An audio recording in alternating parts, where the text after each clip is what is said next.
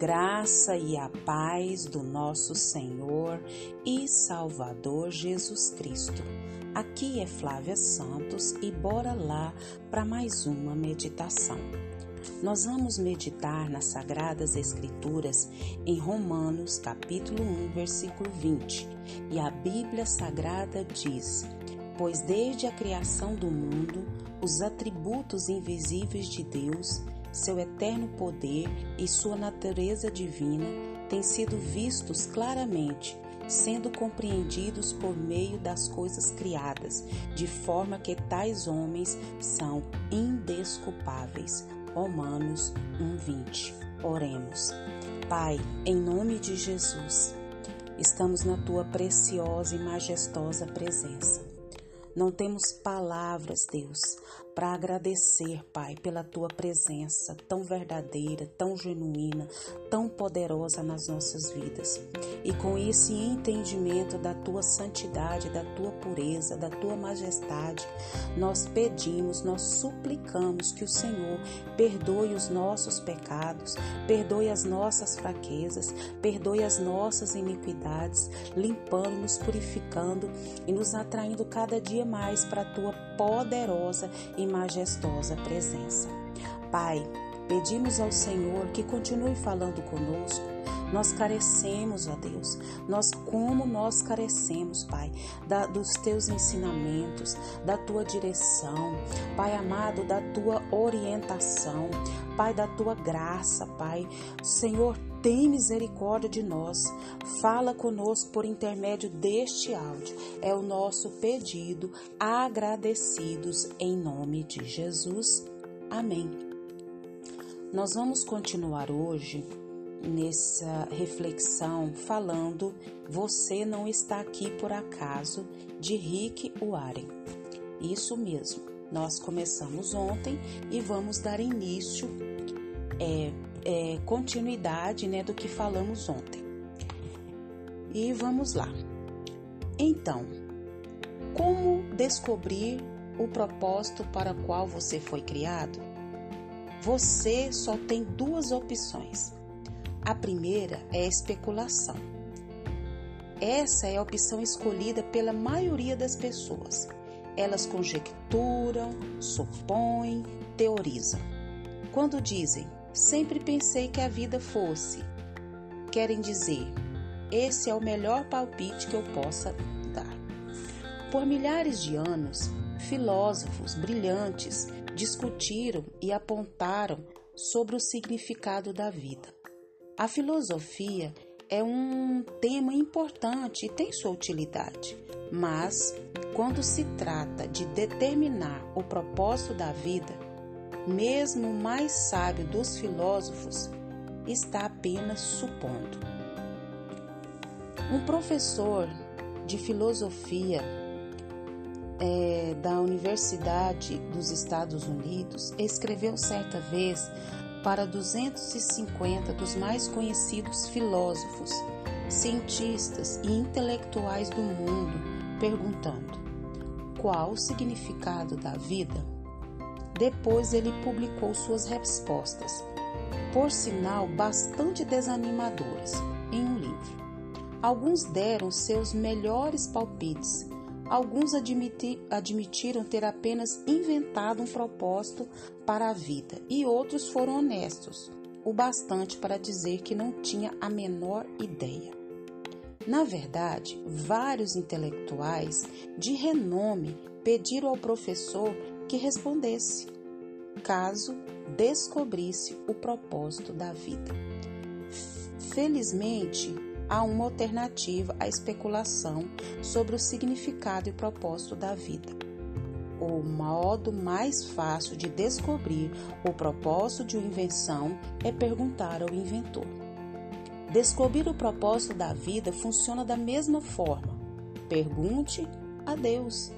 Você pode descobrir o que Deus, seu Criador, revelou sobre a vida em Sua palavra, a Bíblia. A revelação é sempre melhor que a especulação. A revelação é sempre melhor do que a especulação. Deus não nos deixou às cegas para ficarmos nos questionando e conjecturando. Claramente revelou ao longo da Bíblia seus cinco propósitos para a nossa vida. E o nosso manual do fabricante que explica por que estamos vivos, como a vida funciona, o que evitar e o que esperar do futuro. Ela explica o que nenhum livro de autoajuda ou de filosofia pode saber. A sabedoria de Deus encerra a profundidade de seus propósitos. Não é uma nova mensagem, é uma mensagem antiga, o que Deus determinou como forma de produzir o melhor dele em nós, muito antes que entrássemos em cena. Deus não é apenas o ponto de partida de nossa vida, é a fonte dela. E para descobrir o propósito de sua vida, volte-se para a palavra de Deus, não para a sabedoria do mundo. Deve edificar sua vida sobre verdades eternas, não sobre tendenciosos programas de entrevista na TV, psicologia popular ou seminários motivacionais. A Bíblia diz: foi em Cristo que descobrimos que somos e por que vivemos.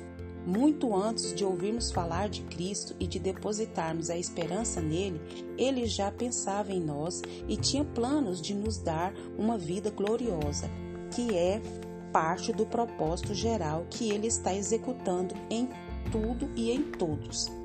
Este versículo nos dá três descobertas a respeito do nosso propósito. Primeiro, você descobre a sua identidade e propósito por meio de um relacionamento com Cristo. Se ainda não tem esse relacionamento, explicarei mais adiante. 2. Deus já pensava a seu respeito muito antes de você pensar a respeito dele. O propósito determinado por ele para a sua vida é anterior à sua concepção. Ele planejou isso antes que você existisse, sem a sua contribuição. Você pode escolher a sua carreira, seu cônjuge, seus passatempos e muitas outras partes da sua vida, mas não pode escolher o seu propósito. 3. O propósito da vida cabe em outro propósito muito maior e cósmico que Deus planejou para a eternidade. E isso que trata este livro. Oh, glória a Deus, aleluia. Você deve se sentido perdido a respeito do seu propósito na vida. Parabéns. Está prestes a caminhar para a luz. Apenas continue nesse, ouvindo esses áudios. Um tema para reflexão. Se Deus não existisse e se tudo fosse a pura coincidência do acaso, a vida não teria nenhum propósito. Tudo começa com Deus. Perguntas para meditar. Você já parou para pensar ou se sentiu confuso sobre o propósito de sua vida? De que forma tentou descobrir o propósito de sua vida, mas não obteve sucesso? Por que acha que as pessoas tentam descobrir o propósito da vida sem se voltar a Deus, seu Criador? E que o Espírito Santo de Deus continue falando e trabalhando nos nossos corações nós vamos continuar com esses áudios falando você está aqui por acaso.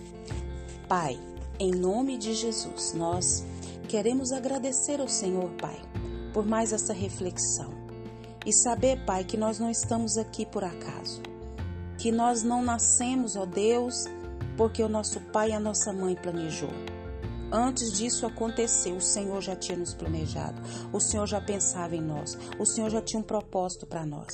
Continua, Deus, abrindo a nossa mente, abrindo o nosso entendimento e falando, Pai, aos nossos corações. Paizinho, continua nos guardando dessa praga do coronavírus e de tantas pestes, pragas, epidemias, vírus, pestilências que estão sobre a terra. Guarda a nossa vida, guarda os nossos, principalmente da pior praga que se tem sobre a terra, que é o pecado. Nos limpa, nos purifica e nos atrai cada dia para a tua presença. É o nosso pedido, agradecidos no nome de Jesus. Leia a Bíblia, leia a Bíblia e faça oração se você quiser crescer. Pois quem não ora e a Bíblia não lê, diminuirá perecerá e não resistirá. Um abraço e até a próxima, querendo bom Deus. Fui!